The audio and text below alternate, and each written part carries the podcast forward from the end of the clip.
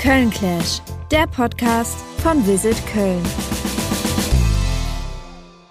Tag zusammen hier bei einer neuen Folge Köln Clash. Heute haben wir, äh, um es kurz zu machen, Comedy und Musik hier auf den wunderschönen Sofas und Sesseln, die ihr alle nicht seht, aber ist egal, sie sind da.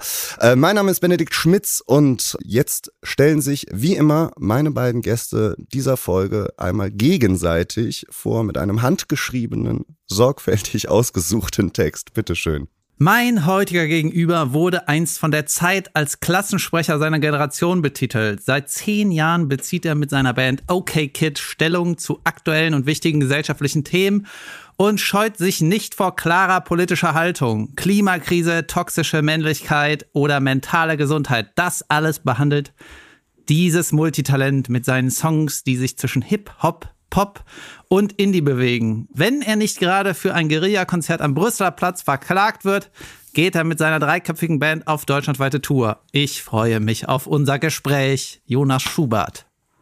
Äh, vielen Dank, hallo. Der Text ist Ja. von mir gewesen. Hat ja, ich habe das, ich hab das Persönliche gemerkt. Sehr gut. Ja, Klang merkt- ein bisschen wie ein Radiomoderator. Da merkt so man ein- einfach, dass du schreiben kannst. ich habe mich jedenfalls angesprochen gefühlt. So. Spätestens bei Jonas Schubert. Ne? ich, ja, das ist, äh, bei Schubert klingelt's immer bei mir, ja. So, jetzt habe ich äh, natürlich auch ein tolles Intro über dich äh, Ich bin so vorbereitet. gespannt. Humor liegt bei meinem Gesprächspartner offenbar in der Familie. In Bergisch Gladbach aufgewachsen, zieht es diesen Rheinländer in jungen Jahren nach New York. Hier studiert er Sketch Comedy, Writing und bereitet sich auf eine erfolgreiche Klamauk-Karriere vor. Ob Joko und Klaas oder Anke Engelke, sie alle wurden schon mit Witzen aus der Feder dieses Mannes bereichert. Im Podcast redet er mit seiner Schwester Caroline darüber, warum, was, wann, wie war und auch seine kommende Solotour wird mit Sicherheit überragend. Herzlich willkommen, David Kebekus. Vielen Dank. Das ist ein, ein, äh, an, ein, ein Understatement nach dem anderen auf jeden Fall. Finde ich sehr, sehr, sehr schön. Ja. Und zum Start, wenn der Podcast heißt Köln Clash, haben wir immer so ein bisschen am Anfang so drei ganz schnelle Fragen. Ich fange mit äh, Jonas an, denn er wurde als erstes vorgestellt. Jonas, was ist denn das beste Essen in Köln? Du kannst auch Restaurantnamen nennen. Wir können Ja, hier, äh, ich, ich, ich, sage, ich sage es wieder. Also über Kebabland irgendwas zu sagen, ist eigentlich auch schon obsolet, weil jeder weiß, ne, weiß Bescheid. Mein Lieblingsdöner in Ehrenfeld ist der Esnaf-Döner auf der Subbelratter Straße neben dem Franziskus-Krankenhaus.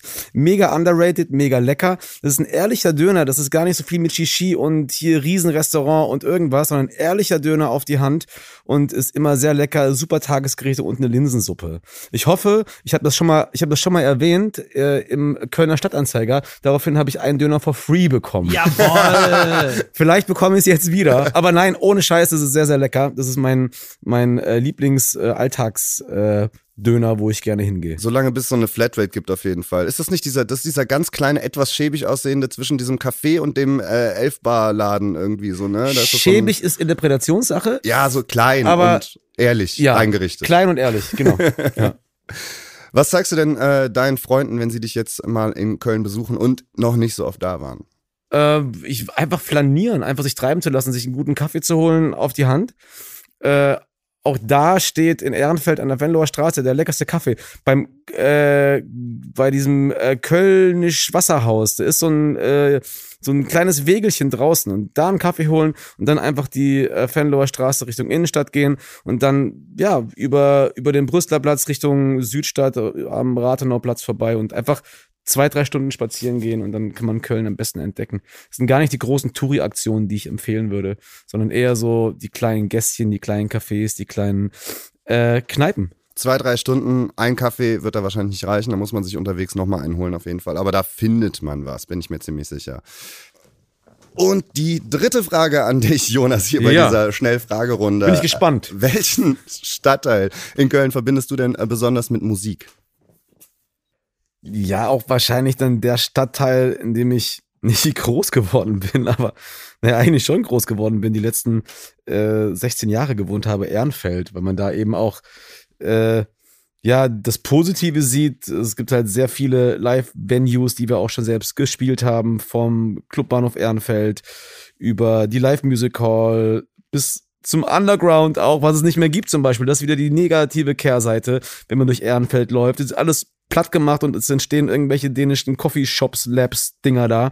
Und diese alte Kultur stirbt leider auch aus, muss man auch irgendwie ansprechen. Aber ja, es gibt in Ehrenfeld sehr, sehr viele kleine Venues. Ähm, Buhmann und Sohn, ein Laden von unseren engsten Freunden, äh, der mittlerweile richtig gut klingt auch und richtig gute Bands spielen. Und äh, Comedy kann ich nur empfehlen, ähm, montags mal zu ähm, hier Bares Kunst, Nee. Kunst gegen Bares. Kunst gegen Bares, A-Theater. kennst du das? Ja, klar, da war ich Das ist super. Mal, Alter. Warst du da? Ich Ja. finde das so lustig. Ich, ich bin da auch ab und zu und ich finde das so lustig. Das ist halt alles genau vor meiner Haustür in Laufdistanz. Deswegen ist es äh, das Viertel, was mich an Musik erinnert, in Ehrenfeld. Ich wollte so eine Überleitung machen an dich, äh, weil das finde ich echt super da. Also, so ein Schrott habe ich da gesehen, der wieder so lustig ist. Ja, die, das Publikum ist Weltklasse in Ehrenfeld, Alter. Die Leute gehen alles mit. Je dreckiger, desto besser. Ja, finde ich gut. David, Ja, ich freue mich. Drei Köln-Fragen für dich. Ich bin ganz gespannt, was du sagst. Was kommt dir denn als erstes in den Kopf, wenn du an Köln denkst, außer dem Dom? Ja, wenn ich an Köln denke, denke ich schon an zu Hause einfach. Also an Heimat und äh, nach Hause kommen. Oder willst du einen bestimmten Ort haben? Nö. Meine Wohnung. Einfach meine Wohnung, die. ja, ich bin jetzt auch nicht so der, ähm, also ich war sau lange auch nicht mehr ähm, äh, den Dom hochgegangen. Ich war auch einmal drin, aber den zu sehen macht irgendwie mal Bock. Das ist irgendwie, irgendwie cool. Da fühlt man sich irgendwie zu Hause. Ich höre das immer wieder von, von Freunden aus Berlin, die dann so sagen: so, ey, du, find, du triffst halt keine Berlinerin oder Berliner, triffst du einfach nicht am Alexanderplatz oder so am Brandenburger Tor oder so. Aber dafür, die äh, äh, Kölnerinnen und Kölner sagen immer wieder eigentlich, wenn man da so über die Brücke fährt und man sieht den, so ich muss jetzt auch nicht jede Woche rein, Ja. aber wenn man den so sieht, das ist schon was Besonderes Wusste- auf jeden Fall. Kennst du die Geschichte, warum der Dom äh, am Bahnhof ist? Warum der am Ich das Bahnhof sauwitzig. ist. Ich weiß nur, dass der auf einer Seite schwärzer ist, weil er am Bahnhof war. Ach so. Ähm, ja, es ist mega absurd, dass man in die Stadt Köln fährt mit dem Zug, aber du siehst das Symbol der Stadt nicht. Mhm. Weil du die, du kannst ja nicht nach vorne gucken im Zug. Mhm. Und als sie den, äh, als die Stadt das geplant hat, war die Idee, dass wenn die Leute ihren Kopf aus dem Zugfenster stecken, dann können die so den Dom sehen. Und das ist ja saugeil für alle, die da mitfahren, aber das geht einfach nicht mehr, weil du kannst nur nach links oder rechts gucken, nicht nach vorne. Hammer, oder? Weil kein, kein Stadtsymbol ist so direkt am Bahnhof, wurde Stimmt mir irgendwie eigentlich. mal gesagt. Naja, Ganz wenige auf jeden Fall. ja. Vielleicht auch aus gutem Grund, keine Ahnung. Aber ich finde es auch schön, dass er da am Bahnhof ist, um ehrlich zu sein, dass man so empfangen wird. Jonas ist auf jeden Fall Team Ehrenfeld, so ein bisschen von seinen Antworten her. In welchem Fädel bist du dann am ehesten anzutreffen, David? Also ich wohne in Ehrenfeld. Ich bin da seit anderthalb, fast zwei Jahren und bin da auch ganz happy drüber. Ehrenfeld ist halt so ein bisschen rotzig, würde ich mal sagen. Und äh, das ist auch irgendwie wild und auch schmutzig, aber irgendwie geil. Mhm. Also ich habe mal im Lindental gewohnt, ich habe mal im belgischen Viertel gewohnt, das ist so ein bisschen, belgisches Viertel ist so super hip und Lindental ist mehr so Family und ab 16 Uhr kannst du da nicht mehr einkaufen gehen, richtig krass, da ist, äh, wie heißt nochmal die Straße, Dürener Straße, ab 16 Uhr ist alles zu, samstags, da denkst du so, wo bin ich hier? Und Ehrenfeld, äh, du kriegst alles, du kriegst vom Döner bis irgendwie Fancy Food, äh, nur ein Kino haben wir, glaube ich, nicht. Haben wir ein Kino in Ehrenfeld? Ja. Nee, ne? Nee. Doch, natürlich. Wo denn? Das am, äh, Ach so, Herbra- doch. am Herbrand. Cine- ist doch, Ah, stimmt, äh, ja, Cinenova. doch. Cinenova, hinten. Letzte Frage aus der Schnellfragerunde. Ja. Was macht Köln für dich denn persönlich besonders, außer dass jetzt so deine Heimat ist? Das so Ich finde, ähm, am Ende sind es die Leute, die einen hier halten. ist auch die. Top-Antwort. Ja, es ist, äh, es ist halt einfach so, deswegen sagen das wahrscheinlich alle. Also ich war schon in vielen Städten, ähm, auch so beruflich und so, aber man hat irgendwie das Gefühl, in Köln äh, groovt es irgendwie schneller, wenn du mit Fremden irgendwie, wenn du fremde Leute mit denen, wenn du mit denen laberst. Irgendwie groovt es da aus irgendeinem Grund, hat man so eine, so eine Connection und dann geht man aus so einem ersten Gespräch manchmal weg, ja, das gibt es irgendwie nur in Köln, dass man, dass das jetzt so war. Und irgendwie mag ich das. Ich hätte genug Gründe, wegzuziehen, aber am Ende sind es die Leute, die mich halten. Bei dir und deiner Heimat hast du gesagt, nee, ne, ich gehe nach Köln. Naja, ich habe ja, ich habe ja, ich bin ja in Gießen groß geworden und in Gießen, da gibt's nicht so viele Gründe, warum man da bleiben sollte, wenn man ausgewachsen ist. Hm. Ähm, bin ich auch ehrlich. Also, ich habe jetzt wieder meine, mein, mein Frieden und meine Liebe zu Gießen äh, neu entdeckt, aber äh, und dann war ich im Studium, war ich in Düsseldorf. Naja. Und dann habe ich da studiert und habe gemerkt, die Leute gucken einen immer so blöd an. Also die, die scannen dich erstmal. Du stellst dich Mhm. vor Und dann scannen sie dich erstmal von den Schuhen an und dann gehen sie langsam hoch, ob du noch irgendwie eine schöne Uhr an hast oder was du, was du um den Hals hängen hast. Und ich fand das sehr bedrückend tatsächlich. Und ich habe keine Wurzeln dort schlagen können. Und Freunde von mir haben immer parallel schon in Köln gewohnt und die haben hier Partys veranstaltet. Und ich war dann immer am Wochenende eh hier in Köln. Und dann fand ich auch den Einstieg hier natürlich durch den Freundeskreis, aber generell glaube ich so, das Kölner Gemüt ist, was du auch, auch schon gerade meintest, David, sehr, sehr offen für Neues und neue Leute kennenzulernen. Und das hat mir sehr, sehr gut getan. Wie lange bist du jetzt schon hier? Äh, es sind 16 Jahre. Hey, da merkt man, dass man alt wird. 16 Jahre und wegen der Band bist du hier hingezogen, ne? ja, also die Band ist nachgezogen, äh, drei Jahre später. Und ich bin einfach nur, weil ich dachte, okay, ich, mein Studium habe ich jetzt so, ich habe hast glaube ich studiert? abgeschlossen. Politik, Soziologie und Medien. Mal. So, ja. Perfekt. Naja, aber kannst ja auch nichts aber, verkaufen. Genau, wenn man sagt, du bist ein Mensch mit Haltung und so weiter, passt ja total. Ja, das, das äh, hört sich jetzt ganz gut an, dass ich das sagen kann. Das Hast ist du zu Fundament hat. studiert? Ja, habe ich. Das muss man ja immer dazu fragen. Ja, ja. Das ist ja nichts wert. Ich habe auch mal Indonesisch studiert und Hast du gemacht? Indonesisch? jawohl. Ja, da habe ich auch fertig studiert, da habe ich Diplom gemacht. Ja, das war halt so ein bisschen enttäuschend. Eigentlich ist ja das Studium total äh, der gute Anlass, um ins Ausland zu gehen oder in eine an- andere Stadt zu gehen. Und dann habe ich aber die KM hier gefunden, dachte jetzt studiere ich und jetzt bin ich schon wieder in Köln. Also ich, ich wollte eigentlich immer weg, ich will auch immer noch weg, aber ich gehe nur weg, um auch wiederzukommen. Also so äh, auf meiner Bucketlist ist so ein bisschen ein Jahr in den Bergen wohnen, ein Jahr am Strand wohnen oder beides in der Nähe. Ja. Und dann ist aber auch auf der Bucketlist wieder zurückzukommen. Jetzt seid ihr ja schon Ewigkeiten in Köln und seid aber ja auch, ne, du mit der Band und äh, du mit dem Programm und generell. Ähm, Generell. also ja, generell hauptsächlich, aber auch beruflich generell.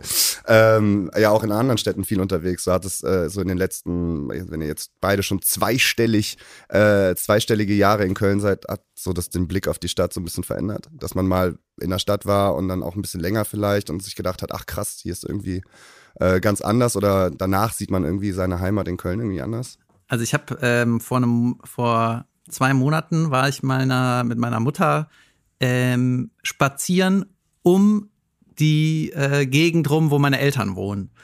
Und da ist halt so ein Wäldchen und ein Spielplatz, wo ich halt 20 Jahre nicht mehr war. Ne? Und dann sind wir da lang spazieren, dann war da einfach ein neues Viertel, was ich gar nicht Ja. kannte. Das war ist fünf Jahre alt das Viertel. Und dann denkst du, Alter, was ist denn hier passiert? Das ist ja saukrass. Ne? Aber ist es da schön, dass du sagst, das ist mein Wunsch, äh, da hinzuziehen mit meinem, äh, Nö. dass ich da auch ein Häuschen dran baue? Nö, nö, nö. Also Nee. die, ähm, der, der Stadtteil ist so ein bisschen zweigeteilt, da ist so ein bisschen Einfamilienhäuser und äh, jeder hat sein eigenes Vorgärtchen und du siehst auch, dass die, Vor äh, dass die Häuser auf ihr Grundstück unterschiedlich hingestellt sind. Das ist nicht mit dem Lineal gezogen, weißt du, in Reih und Glied, so wie irgendwie in einer durchgeplanten Stadt, sondern es hat so total viel Charakter. Und ähm, dieses neue Viertel ist halt, das hat halt ein Konzern oder so, hat da so einen Klotz hingeknallt. Und das sieht alles gleich aus. Ist so ein bisschen, Okay. äh, so ein bisschen äh, gewöhnungsbedürftig. Aber ähm, ich würde da jetzt nicht unbedingt hinziehen wollen. Aber die Gegend, wo meine Eltern sind, ist schon nicht schlecht. Also früher als Teenager habe ich so gedacht, äh, hier will ich aber nicht äh, mein Leben lang Ja. wohnen. Aber jetzt gucke ich da eher drauf, es ist schon nicht schlecht. Irgendwie, meine Eltern haben immer gesagt, früher hieß es die gute rechtsrheinische Luft. Da Das zieht man ist dann auch hin. geil. Weil, weil ich bin voll auf, kennst du das Naturfreundehaus? Da oben in, Natur? in Hart. Naturfreude oder Freundehaus Freunde, in. Motzfeld. Oder heißt es Moitzfeld? Moitzfeld, ja. Moitzfeld. Motzfeld. Und da fahre ich nämlich immer hin zum Mhm. Spazierengehen. Hätte ich mir früher auch nie denken lassen. Und das ist voll schön.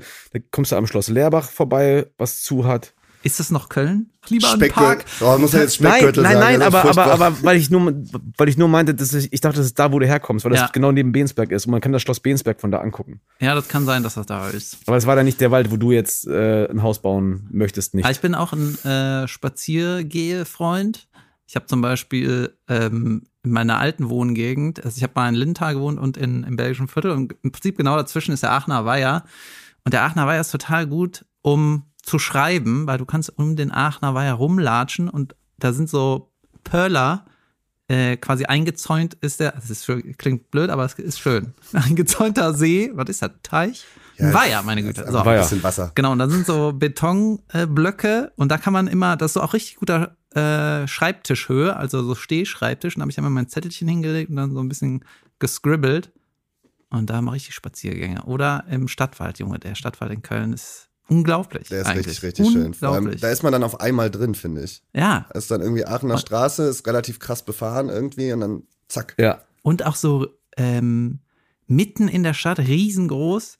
Und da äh, ist mein Kaffeetipp. Aachener, ähm, Quatsch, ähm, wie heißt das, Stadtwald. Da ist nämlich manchmal irgendwo am Stadtwaldrand ist so ein Kaffee, Stimmt. so ein Dreirad-Ding, so ein Blech, eine Blechkiste, der richtig geilen Siebträger-Kaffee verkauft. Und dann bin ich da hingegangen, ich so, ey, ich liebe deinen Kaffee zum Spazierengehen. Wann bist du denn immer hier? Er meinte, immer wenn du Lust hast auf einen Kaffee, Geil. dann bin ich hier. Ich so, Das ist ein er Versprechen. Der versteckt sich auch häufiger mal in dem Wildpark. Ja, Da äh, bei diesen Ziegen und äh, Eseln und so, da ist er auch äh, oft mal anzufinden. Habe ich auch schon äh, probiert. Ja. ja. Aber dann weiß man, wo, wo David skribbelt. Äh, Jonas, du, du, skri du skribbelst ja auch ab und zu. Äh, ist das dann auch irgendwo draußen oder ist es so ganz klassisch äh, eher so zu Hause? Skribbeln, jetzt Sachen aufschreiben. Ja, halt schreiben. Texte. Ne? Also bei, Texte. bei David sind es ja wahrscheinlich eher äh, Texte, Gags, irgendwas fürs Programm, Stichworte. Stichworte, faul. ja. Pointen. Und bei dir? Ja, ich, ich nehme mir das ab und zu vor. Ich wohne ja quasi direkt am Tacofeld. Das ist der kleine, äh, der, die kleine Schwester vom Stadt, Stadtwald. Äh, Wald.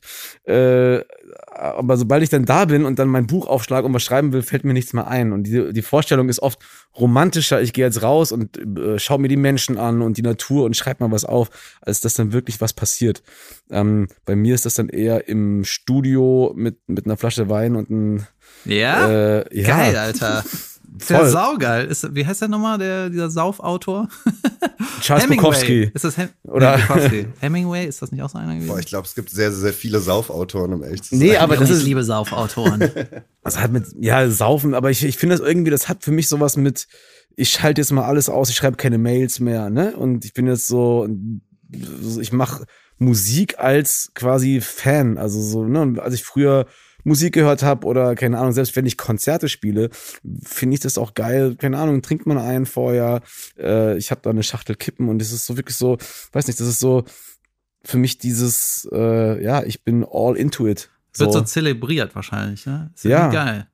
Ja, wenn ich wüsste, wie man gut schreibt, ne, dann würde ich das auch immer gleich machen, aber bei mir ist einfach komplett Chaos. Komplett Aber bist du eher morgens oder morgens geht auch gut. Also morgens oder, oder abends. Aber es gibt ja Menschen so, die stehen morgens auf und machen dann so Morgenblätter. Ja. Bist du so einer, der morgens gut schreibt oder? Also ich bin ja überhaupt kein Schreibfan. Ne? Ich finde, Schreiben ist eine Qual einfach. Und das ist halt super absurd, weil im Prinzip ist ja ein Bühnenprogramm, ist ja alles geschrieben. Ne? Und es, keine Ahnung, das ist immer irgendwie ein, ein Kampf und ein Krampf, aber äh, äh, in letzter Zeit ähm, schreibe ich am meisten auf der Bühne. So, gehe mit einer Idee auf die Bühne, werf das mal in den Raum und guck mal, was passiert. Und äh, da hat man immer irgendwie, oder ich zumindest, direkt die richtige Haltung dem Publikum gegenüber, wenn du über irgendwas philosophierst. Und da äh, kriegst du zumindest direkt so, sofort Feedback. Und äh, damit kann ich ganz gut arbeiten. Aber so richtig so Blank Paper, ein Tee und äh, ein Füllfederhalter oder so, da, äh, das kriege ich irgendwie nicht gelevelt. Aber ist es denn so, wenn du, wenn du Sachen schreibst für die Bühne, ist es dann nicht voll oft so, dass du dir oder für dich, du lachst dich tot, während du das aufschreibst und findest es mega, mega funny. Und im Kopf ist alles schon so klar, die Pointe sitzt da und da. Und dann auf der Bühne denkst du, hä?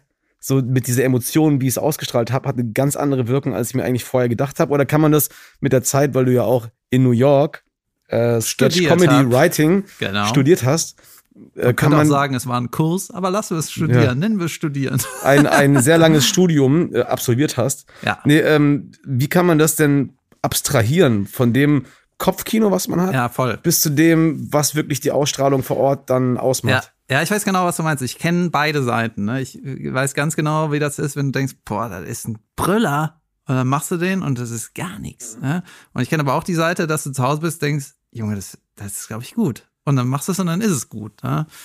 Also ich behaupte mal, dass man, äh, ich mache ja auch schon, stehe über zehn Jahre auf der Bühne und das ist sowieso so eine Formel, die mir irgendwie aufgefallen ist. Ich glaube, nach, wenn du dir als Künstler sagst, ich mache da zehn Jahre, safe, ich mache mir einen Plan für zehn Jahre, nach zehn Jahren bist du gut, wenn du, wenn du dir Mühe gibst. Ne? Und jetzt na, nach über zehn Jahren kann ich sagen, also ich habe schon ein Gefühl dafür, was äh, eine Pointe ist. äh, also was funktioniert, aber du musst ja nicht immer einen Lacher haben im, am, am Ende deiner, deiner Formulierung. Es ist ja eigentlich auch cool, wenn du äh, ein Statement hast, was wichtig ist für die nächste Pointe oder so. Also ähm, ich finde, ich unterscheide immer zwischen, ist es ein Lacher oder es ist ein guter Witz, aber manchmal ist es auch einfach nur dafür da, um eine Reaktion zu kriegen vom Publikum. Manchmal willst du die ja so ein bisschen vor den Kopf stoßen, dass du die in einer bestimmten Emotion hast und dann kannst du weiter über das Thema reden. Da muss nicht immer Pointe, Pointe, Pointe sein, sondern da gibt's ja auch verschiedenfarbige Sachen, sage ich jetzt mal. Genau wie eine, ähm, wie, ich sag jetzt mal genau wie eine Musik. So. Ja, genau, ganz viele Farben. Vor allem habt ihr ja auch, äh, auch wenn es jetzt erstmal alles sehr unterschiedlich wirkt von eurer Vita her und so weiter, habt ihr ja nicht nur gemeinsam, dass ihr irgendwie sehr Ehrenfeld und Köln verbunden seid, sondern auch, dass ja die Karriere quasi hier gestartet ist. Ne? Also äh, Jonas, bei dir, du hast mal äh, auf einem auf einem Bürgerfest äh, in, in Köln vor vor äh, ein paar Jahren äh, irgendwie gefreestylt. Das war dann so, so einer der ersten Auftritte, hast du mal erzählt auf jeden Fall. Wow, einem, wo habe ich das erzählt? In einem Interview war ein Bürgerfest, wo du gefreestylt hast und das war, war anscheinend nicht gut, hast du selber gesagt gesagt. Ein Bürgerfest, also ich, will, ich distanziere mich äh, von Freestylen auf Bürgerfesten. so, nee, ich war, äh, Freunde hatten damals hier eine Partyreihe. Mhm. Und ich war damals, ähm, die hieß Creme Flash, die Partyreihe. Junge, das kenne ich. Da Kennst war ich du schon noch? mal. Auf jeden Fall. Ja, und ich Vor war der 15 rappende Affe so. da. Ich war der rappende Affe. Immer, oder wie? Ich war drei, vier Mal da der rappende Affe, der Freestyle-Affe und ich hatte immer so Wassereis. Ich hatte Wassereis dabei, das war so dieses Party-Gimmick um 12 Uhr oder um 1, alle Leute sind da, Party, jetzt kommt der rappende Affe. Die Stangen, die Wassereisstangen, Ja, oder? Ja, ja. Genau, okay. vielleicht habe ich dir mal eine gegeben. Geil. Das Problem bei der Sache war nur, ich habe halt so ein riesiges Kostüm angehabt und so einen riesigen Karton mit Wassereis drin.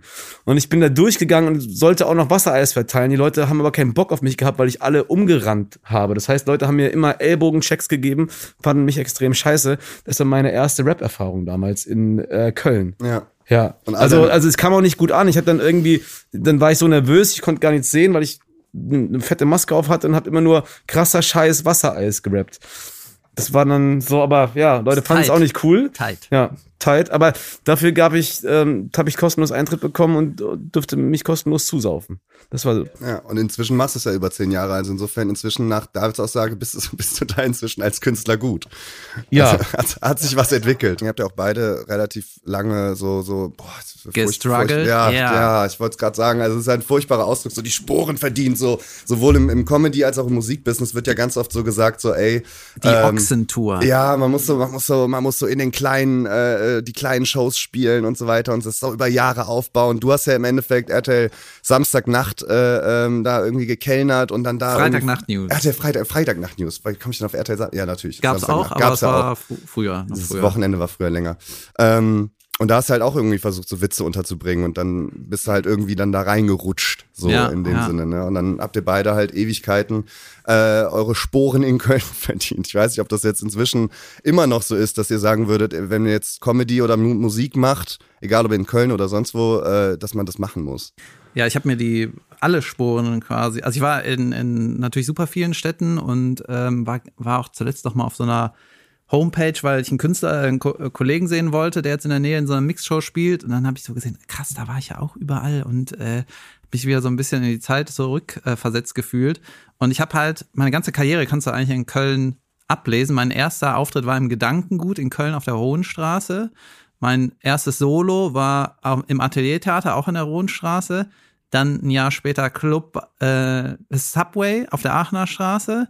Ein Jahr später Club Bahnhof Ehrenfeld. Also immer größer werdend, ne? Und dann irgendwann 19 ähm, im Gloria. Und seitdem bin ich immer im Gloria. Und also das sind so voll die geilen Schritte, weil beim ersten Auftritt waren 20 Leute, beim Ja. ersten Solo waren 70 und dann ging das so weiter. Also Das Ja, ist schön, ne? Wenn man so die, die Karriere an den Clubs ablesen kann, wo man Ja, du kannst auch alles ist. abbilden, ne? alle Karrierestufen. Und wenn du da heute in die, äh, da sind auch immer noch Shows, meine ich, im Subway und so. Und ähm, das ist irgendwie geil. Du kriegst da jede Farbe von, von Comedy kriegst in der ganzen Stadt. Du kannst dir die rotzigen Open Mics angucken, du kannst dir äh, Kabarett angucken, äh, fehlt ja aber nicht so, oder irgendwie eine geile Show im Gloria. Aber Ja, gab es bei dir irgendwann mal einen Punkt, dass du gesagt hast, so wie ich das jetzt raushöre, du hast mit, mit Schreiben angefangen. Also du hast mit Schreiben angefangen und irgendwann war der Schritt so, oh, ich habe doch Bock, dann auch auf der Bühne vor der Kamera zu stehen. Gab es da irgendeinen Auslöser dafür oder hat dich dann irgendjemand da so raus, drauf geschubst und gesagt, mach mal jetzt? Also ich wollte ähm, ich habe mir irgendwie gedacht, diese Bühne zu machen, das war schon irgendwie ein Wunsch im Hintergrund, aber ich habe irgendwie gedacht, ich darf das noch gar nicht machen, weil ich ja gar nicht weiß, wie man schreibt. Also womit, was soll ich denn da sagen? Ich weiß gar nicht, wie das geht. Und dann hatte ich mir so in den Kopf gesetzt, ich muss erstmal diese Schreibe irgendwie klar kriegen, auf Linie kriegen. Habe mich da so ein bisschen reingenördet und dann halt geschrieben für Radio oder auch diese Freitagnacht-News-Sache. Und dann war das so für mich das Full Package aus Schreiben, Inszenieren, was eigenes machen und Künstler sein ist halt auf der Bühne das sagen, was du dir selber ausgedacht hast, ist irgendwie, also wenn du es verkackst, war es es selber. So, und kein anderer hat dir einen schlechten Text gegeben oder dich irgendwie blöd inszeniert, sondern du bist Ja, ja, einfach ja. voll, voll du. Ich überlege nur, weil ne, es gibt ja auch immer die Themen im Musik über Ghostwriting und so. Und, Ist das äh, Texte schreiben oder Beatmaking alles. oder sowas? Alles, aber Ah. die, die wenigsten, sag ich mal, die deutschen Pop-Sternchen, die du so hörst im Radio oder äh, keine Ahnung, die mit den Millionen Streams, die wenigsten oder wenigsten nicht, aber ähm, ganz, ganz viele haben da keine Urheberrecht, Ur Urheberrechte dran an der eigenen Musik, obwohl man es eigentlich auch gerade bei Leuten, wo man es vielleicht annehmen würde. Und früher war es im Rap so, das authentische, äh, ich, ich schreibe Texte selbst und äh, trage sie vor. Ähm, und es geht gar nicht. Heute ist das authentische, hey, das ist mein Team, das ist viel cooler als dein Team, was für mich schreibt, welche die Beats baut und welche mich managen. So, ne? Das ist auch eine ganz andere Herangehensweise. Und ich frage mich nur, wie es in der Comedy-Welt ist, ob es dann auch so ist, oh, ey, der sollte sich mal einen neuen Ghostwriter suchen, weil der ist halt over. Ach so. Du brauchst jetzt einen Äh. anderen mal. Oder ey, aber der kostet extra viel Geld, weil der ist ja richtig gut. Äh, da solltest du mal zu dem gehen. Genau, ich glaube, ich weiß, was du meinst. Also es gibt auf jeden Fall Comedians, wo man das Gefühl hat, ähm, das ist jetzt nicht unbedingt aus deren eigener Feder, aber ist auch nicht schlimm, ne? Ist auch irgendwie, das können die ja alle machen, wie sie wollen. Und ähm, ja, ich habe das so für mich einfach entschieden, dass ich mag es auch total, wenn du, wenn du die, wenn du irgendwie die Kontrolle behältst, ne? Weil da oder kannst ja auch schnell was verlieren. Deswegen fand ich es immer cool, wenn man wenn du selber weißt, wie man schreibt, zumindest deine Sachen, dann kann dir keiner was weg, wegnehmen. Ne? Also es, dann äh, im schlimmsten Fall, wenn mir einer mein Programm wegnehmen würde, ja, dann setze ich mich hin und schreibe mir ein neues. Mhm. Es kann mir fast nichts passieren. Das ist total angenehm. Ja, und das stimmt halt auf jeden Fall, was du sagst, dass so, ähm, dass früher so die Comedy-Szene, also ich finde Stand-up-Comedy kommt so in den letzten Jahren eigentlich Total, eher total. so wieder endlich mal an, sag ich mal. Vorher war das halt wirklich so, okay, alles klar, äh, sehr enge Figur, sehr enge Rolle und inzwischen ist es so, man kann das gar nicht mehr so unbedingt, sollte man nie den Fehler machen, äh, also sowohl bei der Musik als auch bei, bei Comedy so zu denken, okay, alles klar, das sind auf jeden Fall immer so eins zu eins äh, die Gedanken von, von, von David und das sind eins zu eins die Gedanken von, von, von Jonas, ne, sondern das ist, ihr schlüpft da ja auch manchmal so in so eine, in so eine Rolle und übertreibt ja vielleicht auch manchmal ein bisschen. Das wird auf jeden Fall kommen, weil das, auch wenn das jetzt nicht so die Bühne hat, äh, das wird auf jeden Fall sich ändern. Diese, diese klassen, krassen, engen Figuren, das wird vielleicht noch weiter existieren, aber die authentischen Sachen werden auf jeden Fall koexistieren, mindestens. Ne? Und als ich deine Musik das letzte Mal gehört habe, habe ich auch gedacht, diese äh, im Prinzip, also vielleicht vertue ich mich auch, aber diese Art, wie ihr Musik macht, die gibt's doch auch noch nicht so lang, oder? Das ist so, äh, ich versuche es mal zu beschreiben, Ja. dass es irgendwie äh, ich kann das jetzt genremäßig gar nicht so einordnen, weil es hat ja Rap-Anteile, es hat Hip-Hop-Anteile, es hat auch ein bisschen poppige Anteile, würde ich jetzt mal behaupten. Und aber es ist irgendwie ernst, es ist äh, haltungsstark, es ist auch nicht nur Diss, sondern es ist so fast ein Gedicht irgendwie. Ja. Und das äh, deutschsprachig äh, so melodisch zu, äh, für mich ist das irgendwie relativ neu, oder? Ja, ja, ich weiß es nicht, weil es ja, also ja, ich, ich habe vorher auch nichts anderes gemacht. Das glaube ich, dann irgendwann auch, was du meintest, so mit zehn Jahren. Ich habe sehr, sehr lange davorher getextet für Musik, ne? Und habe probiert, wie kann ich, ich kann nicht singen. Ich bin ein passabler Rapper gewesen, also als Affe verkleidet, weil ich ja Da, danach so. irgendwann. Und danach irgendwann, also ich konnte passabel rappen, würde ich sagen im Nachhinein. Bin kein guter Singer. Ich kriege bis heute drei, vier Töne sauber raus äh, und verdiene damit mein Geld, indem ich Geschichten erzähle. Guter so. Pitch für dich selber. Ja. ja, man muss halt nur wissen, was man kann und das dann irgendwann, ja. Ja, ich, voll. ich kann drei, vier Töne kann ich, würde ich jetzt safe sagen, safe äh, kriege ich raus. So. Ähm, und durch das Texte schreiben irgend, irgendwann eine eigene Identität dann entwickelt, ne? was sich dann auch schützt vor Leuten, die von außen kommen und sagen, ich finde das nicht so gut, weil du weißt ja für dich, ey, ich bin ja happy damit. Ich habe jetzt so lange Zeit damit investiert, das ist das Genre, die Musik, auf die ich Bock habe und äh, das hat halt auch dann wirklich nicht viel mit dem zu tun, was man vielleicht vorher gehört hat. Wenn ich aus dem Rap komme, äh, damals zumindest noch, wurde ich verpönt, oder wurde man verpönt, wenn man eine Hook singt. Ich wurde verpönt damals, als ich gedacht habe, ich will das mit einer Liveband umsetzen. Ne, jetzt hat fast Ach, genau. jeder Rapper. Und früher war es einfach nur die, die Stimme über ein Sample-Beat. Über oder? Beats, DJ und jemand am Mic. So. Und äh, ja, das hat sich dann auch alles gelockert. Jetzt ist ja eh Rap, ist, es gibt keine größere größere Jugendkultur oder Jugend ist auch schon fast nicht mehr Subkultur als die Hip-Hop-Bewegung. Ähm, es ist alles Mainstream, es ist alles Pop, deswegen ist jetzt auch alles erlaubt, deswegen ist es auch gerade so schön wie nie, weil alles erlaubt ist. So und äh, keine Szene, zumindest ich fühle das nicht mehr, judgt mich für irgendwas, was ich tue und was ich nicht tue. Und deswegen fühlt sich gerade sehr, sehr frei an. Ähm, aber ja, damals war es halt sehr, sehr abhängig davon, finden mich andere Leute cool, äh, welche Themen muss ich bearbeiten und sich da zu emanzipieren. Ich glaube, damals, vor 15 Jahren, ich, ich wüsste nicht, welcher Rapper über Themen wie Mental Health oder Klima gerappt hätte. Ja, ja. Außer er wurde von den Grünen bezahlt oder so. Äh, das ist, ja. Geht der Song Stadt ohne Meer über Köln? Es geht über Gießen. Ja, aber eigentlich über, über jede Stadt. aber auch ja. ganz, ganz, ganz, ganz große Empfehlung. Äh, fünf Jahre habt, macht ihr das jetzt, ne, das Stadt ohne Meer Festival. Genau. Das ist ja. ganz, ganz große Empfehlung auf jeden Fall. Ich durfte einmal da sein, nur so als, als Randbemerkung und mega gut, auf jeden Fall. Das, äh, Echt, jetzt warst ja, du da mal? Ich war einmal da, ja. Ah, cool. Ja, schön, ähm, Dankeschön. Ihr seid ja. beide sowieso eher so die, die Live-Menschen. Also ich sehe, ich sehe sehr wenig auf Social Media zum Beispiel von euch oder so. Ihr seid da wahrscheinlich schon eher, eher live unterwegs. Ähm, du bist, äh, David, auf jeden Fall Stand-up-Live-Mensch. Ja, das, genau, das ist mein Hauptding. Ja. Ähm, und Social Media bin ich halt einfach zu faul für. Die, äh, ich weiß nicht, äh, ich sollte mehr machen, ich werde auch mehr machen, aber diese, weiß ich nicht, wenn ich zu einer Live-Show fahre und da was Witziges ist im Backstage oder auf dem Weg dahin, dann habe ich oft so einen Antrieb zu sagen, ey, das könnte eine witzige Story sein oder so. Aber ich denke so, ey, ich konzentriere mich jetzt auf meine Show hier. Leute haben bezahlt, äh, das soll die beste Show, die sollen die beste Show kriegen, die man machen kann. Und ich mache jetzt nicht kurz vorher, anstatt mich irgendwie äh, runterzufahren, nicht noch schnell irgendein Video und dann schreiben, dann irgendeinen Text. Und, ey, diese, das ist irgendwie zu anstrengend für mich. Ja, kann ich nachvollziehen auf jeden Fall. Du hast jetzt gerade schon, Jonas, ich hatte dich jetzt gerade unterbrochen, um Lob für das Festival loszuwerden. Äh, war hoffentlich in Ordnung, aber ähm, wir waren jetzt gerade noch so bei dem Thema, dass du jetzt gesagt hast, ja, äh, früher oder auch heute so ein, ein, Album über Mental Health oder über Klimawandel und so weiter ähm, wird eher weniger angefasst. So, ihr fasst solche Themen halt schon länger an. Und mir ist auch aufgefallen, dass das eigentlich auch eine Gemeinsamkeit von euch ist, weil du benutzt zumindest als Aufhänger auch mal immer wieder solche Themen in dem Programm, David. Das ist, ja, also ja, du, das kann. Du brichst es dann so ein bisschen auf, was, ne, weil am Ende des Tages ne, willst, machst du da kein Kabarett, sondern Stand-up. Ähm, aber äh, das ist mir auf, äh, aufgefallen, dass das bei euch so eine, so, eine, so eine Gemeinsamkeit ist, irgendwie so politische Themen da irgendwie oder gesellschaftliche Politisch Themen. Politisch angehaucht, würde ich bei mir sagen. Ja. Also ich habe schon, äh, das Wort Klimawandel fällt äh, auf jeden Fall ab und an mal, aber ich äh, pack die Dinger auch nur an, wenn ich eine Pointe dafür hab. Jetzt nur was Politisches sagen, um was Politisches zu sagen, das äh, versuche ich nicht, äh, das versuche ich wegzulassen. Äh, und ich mag es einfach, wenn ich irgendein Thema habe, wo ich weiß, damit ärgere ich ein paar Leute. So, dann, das ist immer irgendwie reizvoll. Und äh, deswegen tauchen so gesellschaftliche Sachen bei mir auf.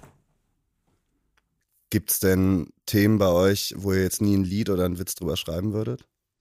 Äh, jetzt prinzipiell nicht. Es kommt halt immer, je heikler das Thema, das ist der alte Spruch, je heikler das Thema ist, so besser muss der Witz sein. Und wenn du ein heikles Thema hast und der Witz ist halt dünn, dann äh, hast du vielleicht in der Theorie einen Witz gemacht, aber der hilft dir nicht äh, auf der, auf der Bühne. Das ist dann irgendwie so ein komisches Statement oder irgendwie blöd. Also wenn, wenn ein schwieriges Thema, dann Monsterwitz. Und das ist halt nicht so einfach. Ja, ich finde auch erstmal, ein Witz ist erstmal, also man sollte, glaube ich, einen Joke nicht aus einer stärkeren Haltung gegenüber schwächere Personen machen. Ne? Das ist immer langweilig. Ich finde, von unten nach oben kann man immer schießen und das ist auch oft gerechtfertigt. Aber man sollte, sollte immer aufpassen, von welcher oder gerade in welchen privilegierten Kosmos man sich selbst bewegt, wenn man ne, gegenüber was äußert. So. Ähm, was ich immer schwierig finde in Texten, habe ich mich lange Zeit auch probiert, ist Ironie. Ironie ist auch sowas typisch Deutsches. Und Ironie funktioniert halt nur dann, wenn Leute gleich denken wie du. Sonst wird es eins zu eins für bare Münze genommen. Ne? Und ich fand so die Texte zwischen 2016 bis 2019, 20 waren von mir in so einer sehr ironischen äh, ja, Stilfarbe, würde ich sagen. Und das, das mache ich heute zum Beispiel auch nicht mehr wirklich. Ich schreibe wieder, ich will viel mehr wieder Richtung ernsthafte, ehrliche Emotionalität und weg von diesem, hey, ich weiß es ja besser. Weil wenn du Ironie machst, dann setzt du voraus, ich weiß es ja besser als du. Weil, ne, hahaha. und man hat diesen Abstand, man hat irgendwie, man sagt nicht, was scheiße ist, sondern man hat diesen Abstand und verpackt es in einen Witz und dann sagt doch lieber gleich, was scheiße ist. So. Ähm, das ist so ein bisschen Learning gewesen aus den letzten Jahren, dass auch viele Sachen nicht so verstanden wurden. Wie zum Beispiel unser Album Sensation. Das war eigentlich so Populismus in Musikform. Äh, es war ein Pop-Art-Cover, wo Menschen dich angucken, die dich spiegeln sollten. Es war teilweise übertrieben laut und mit, ja, Ironie als, sag ich mal, prägendes Stilmittel. Auch nicht ausschließlich nur, aber schon prägendes Stilmittel. Und das wird bei unseren Fans halt überhaupt nicht verstanden. Die haben halt gedacht, Jonas, willst du uns jetzt komplett verarschen? Was machst du für Musik? So, ey, das ist Geil. doch dieser ja. Populismusentwurf in Musik. Das ist so, dann habe ich mir so ein Konstrukt gebaut, wie ich das. Also es war ironisch gemeint, aber es kam ernst an. Ja, es gab Songs, die waren ironisch gemeint, eben in dieser übertriebenen Weise, fast schon Satire. So. Und es kam dann ernst, ernst rüber, so, wo ich dachte, ey, das tut mir jetzt leid, aber das sollte man doch verstehen. Und dann habe ich gemerkt, nee, ich für mich ist das klar, für die Empfängerinnen und Empfänger ja. halt überhaupt nicht. Ja, es gibt auch Sachen, die sage ich heute nicht mehr so wie früher. was, sag, was sagst du denn heute nicht mehr, was du früher ja, gesagt hast? Ja, die ähm, irgendwie, das was, was ich am, am Anfang meinte, es gibt halt mittlerweile so, ähm, wenn ich eine, sagen wir mal, einen geschriebenen Witz sehe, dann sage ich dir jetzt, das ist ein Lacher, aber das will ich eigentlich gar nicht, den Lacher will ich gar nicht. Weißt du, der ist mir vielleicht zu stumpf oder ähm, nur weil das ein Lacher ist, heißt das noch lange nicht, dass ich den mache. Sondern dann, äh, das ist ja auch super persönlich irgendwie. Jeder hat ja so seine Art, ne, seinen, seinen Humor an Comedians und es gibt Sachen, die sind irgendwie so unpassend. Ne? Das ist irgendwie total individuell. Und ähm, manche Sachen, die ich früher einfach ausprobiert hätte oder einfach gesagt hätte, mal gucken, was passiert, da bin ich mir meistens sicher, ich weiß, was passiert, wenn ich das sage. Das brauche ich gar nicht probieren. Und das ist mir auch mittlerweile vielleicht auch zu doof, sondern ich bin dann irgendwie, ich habe das schon im Blick, ich, mhm. ich schreibe den um und mache den so, wie ich den, wie ich den wirklich gut finde. Wenn wir jetzt eben schon über so Locations in Köln gesprochen haben, wir haben jetzt eben super viel Name-Dropping gemacht und die Leute hoffentlich draußen direkt mitgeschrieben haben, ey, vielleicht geht da was. Äh, habt ihr so, wenn ihr jetzt in Köln auftretet, habt ihr so eine Lieblingslocation? Also wirklich, also du, David, du hast jetzt gesagt, das Gloria da bist du halt auf jeden Fall sehr, sehr oft, aber. Genau, ich bin oft im Gloria jetzt und ähm, die Bühne ist so super schön einfach. Die hat eine coole Größe, auch eine coole Stand-up-Größe. Ich schiele natürlich auch irgendwann mal im E-Werk aufzutreten, weil ich da schon so viele Shows selber gesehen habe.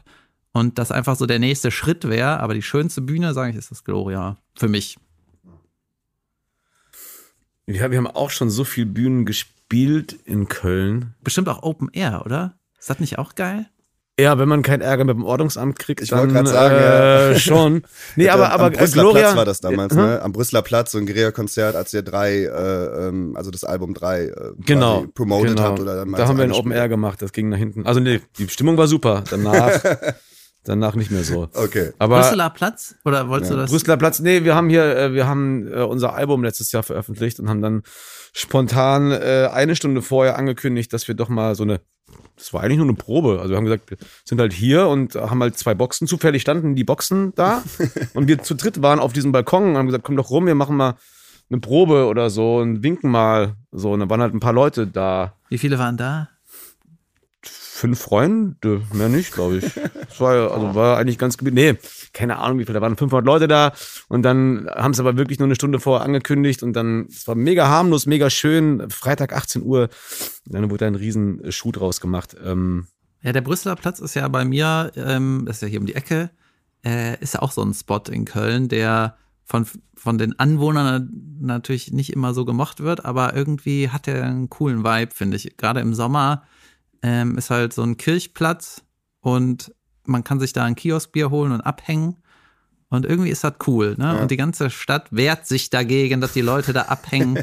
und es wird schon so viel äh, versucht, dass sie irgendwie äh, so Mäuerchen gebaut haben, wo man sich nicht mehr draufsetzen kann, weil die so Spitzen haben. Dann wird irgendwie eine Lampe angemacht ab 11 Uhr und dann kommt irgendwie die Müllabfuhr, fährt da durch und aber die Leute ich verstehe das ab. aber auch ein bisschen. Also, Total, also, ne, so. Die AnwohnerInnen, die haben jetzt da so, so, also seit mehreren Jahren pflanzen die da ne, grün, grüne Pflanzen an.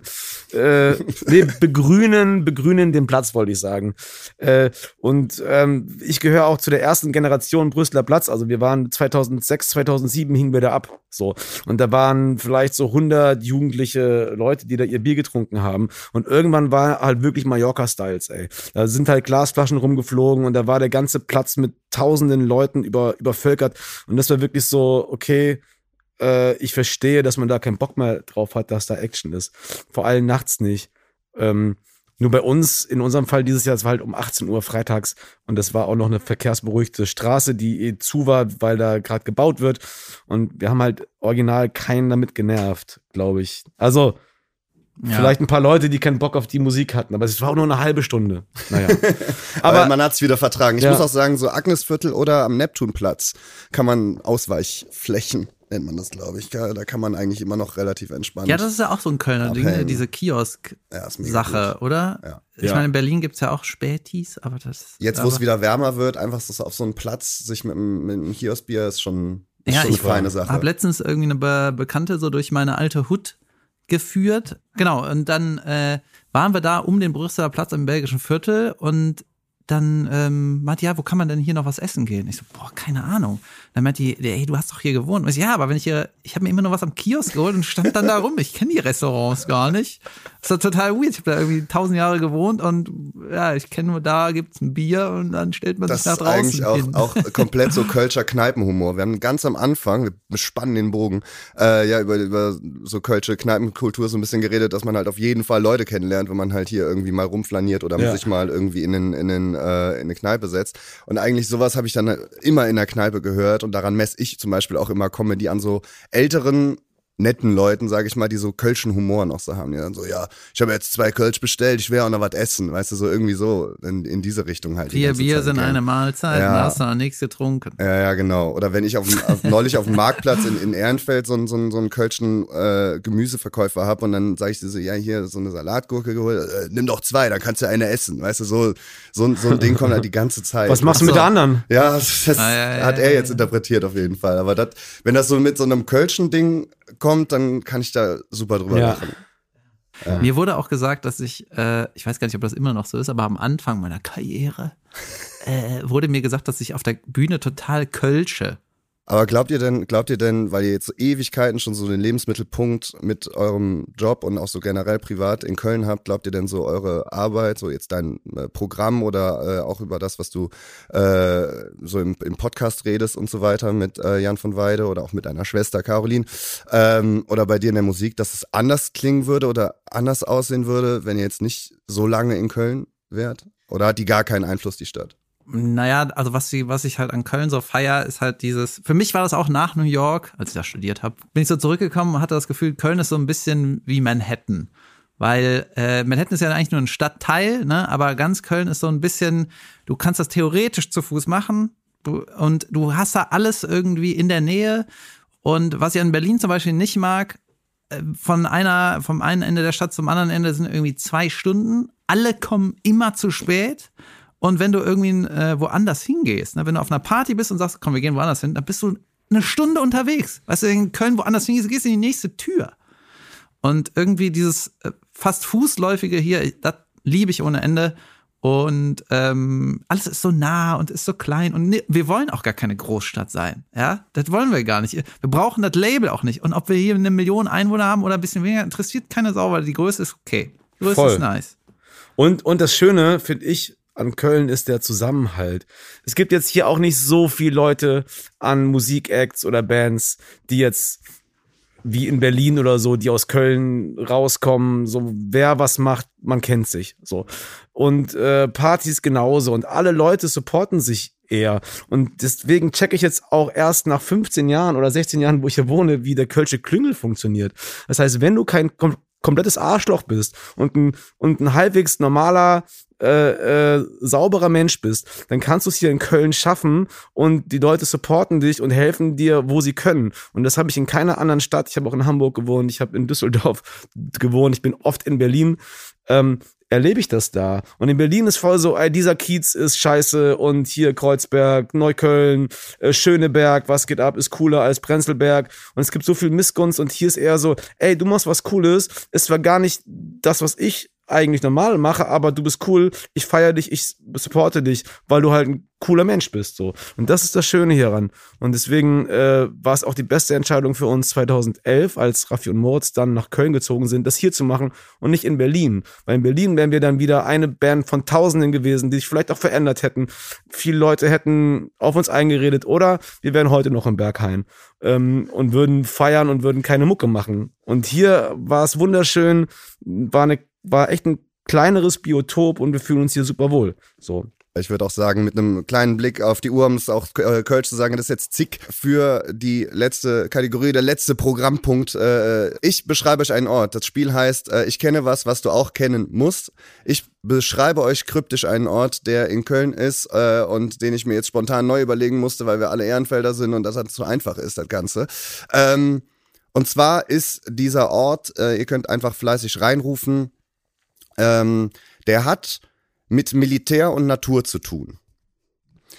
Der ist jetzt, wo es jetzt hoffentlich wieder so ein bisschen schöner wird und der Sommer so ein bisschen an der, an der, an der Tür klopft. Ähm, Irgendeine der- Statue von so einem Militärtyp, die irgendwo steht. Nee. Nee, Junge. noch, äh, der so hat Typ was. auf dem Pferd. Die? Der ist es, der ist es nicht. Nee, hat was mit Natur zu tun, ist im Endeffekt ein Park nur kleiner. Ne? Also das, was ihr in der Nähe vom Kölner Zoo habt, Ah, in groß. der das Hiroshima Nagasaki Park. In, Das nee, ist Militär und Natur. Also da ist Militär und Natur, ist richtig absolut krass. richtig, aber ich meine eher so ein Garten. Oh. Ein Garten in so einem militärischen. Heißt der wirklich so, der Der Park? wie ich jetzt- Militärring, Militärring, Militärring. Äh, Zubringerkreisel, da wo die Tulpen jetzt schon blühen. Tulpen sind's nicht. Mhm. Tulpen sind's nicht. Was sind, was jetzt, sag mir mal. Das ist zu krass beschrieben, wir kommen nicht klar. Ist, zu, ist, zu krass, ist zu krass geschrieben, okay, auf jeden Fall. Äh, es ist halt ein ehemaliges Militärgebäude, wo halt jetzt ein Rosengarten drin ist. Flora. Genau die ist es nämlich nicht. Die Flora ist ja wirklich am Kölner Zoo. Ich meine da äh, Neusser Straße im Endeffekt. Kennt ihr dieses Fort X? Fort X in Geil, was oder nicht? Ich kann was, nee, eben nicht. Äh, ich kann was sagen, äh, also es gibt, oder Fort 10 oder so, Fort X Aha, halt. aha. Und das ist an der Neusser Straße, ist in der Nähe auf dem Agnesviertel und so weiter. Und da gibt's einen Rosengarten. Und der hat super oft auf. Und da bin ich nämlich immer mal wieder hingegangen, weil die Flora ist natürlich im Sommer extrem krass Ja. überlaufen, sag ich mal. Ist trotzdem schön, aber Bei dieser Burg da. ja, Bei der Burg, also quasi, wenn du jetzt stadtauswärts fährst, auf der rechten Seite vom, von der inneren. Wenn du da weitergehst, kannst du da Eishockey, nee, kannst du da äh, hier Eiskunstlauf äh, betreiben. Ja, der. Rosengarten der Stadt Okay. Köln befindet sich auf dem Gebiet des ehemaligen Fort X des inneren Festungsrings am Neusser Wall, Ja. Oh. ne, im Kölner Stadtteil Neustadt Nord. Da war ich auf jeden Fall schon mal. Da war ich nämlich jetzt Ewigkeiten nicht. Und jetzt, wo es wieder ein bisschen wärmer und schöner wird und die Rosen anfangen zu blühen, will ich da nochmal hin. Da kann ich nämlich ganz gut entspannen. Und ich bin nicht auf den Rosengarten gekommen. Wie konnte mir das Ey, passieren? es tut mir mega leid. Es tut mir mega leid. Alter, die ganzen Jahre dran in Bergisch Gladbach vorbeigegangen. geboren, weißt du, und dann jetzt auch noch das. Ja, richtig schlimm. Kriegt man direkt den Kölner, äh, Kölner Pass weggenommen. Ich fand meine Antwort gut. Hiroshima Nagasaki Park. Junge, Als hättest du es dir ausgedacht, Ja. aber gibt's. gibt's ja. Ich fand die, fand auch eine 3 plus, die Antwort. ja, das reicht mir. Ich bin Ja. ja. Ja. Plus, Mann. Wir haben auf jeden Fall einiges heute in der Folge, äh, würde ich sagen, über Köln gehört und gelernt. Nicht nur äh, der beste Döner äh, für Jonas, sondern generell auch Lieblingslocations, alles Mögliche. Ich würde sagen, ich bedanke mich sehr, sehr, sehr für diese Folge. Leute, wenn ihr mehr von den beiden hören wollt, Jonas, okay Kid, werden dieses Jahr auch das äh, fünf Jahre äh, Jubiläum äh, Stadt ohne Meer in Gießen äh, veranstalten. Ähm, geht da gerne vorbei. Ich kann es wirklich aus persönlicher Erfahrung empfehlen, wenn es genauso schön wird wie vor drei Jahren oder so war ich da. Ähm, und bei David Kebekus, Leute, Schaut euch das Programm auf jeden Fall sehr, sehr, sehr gerne an. Hört in den Podcast rein. Einen von den beiden, die er macht. Also er macht, So ja, sieht's aus. er macht ja einen mit Caroline. Was, warum, wie war über die 36 gemeinsamen Jahre quasi. Und einen mit Jan von Weide. Lass hören. Also, vielen Dank für diese Folge. Mir hat sehr viel Spaß gemacht. Ich habe einiges gelernt. Danke an David, danke an Jonas und äh, bis zur nächsten Folge hier bei Köln Clash. Dankeschön. Dankeschön. Tschüss. Tschüss.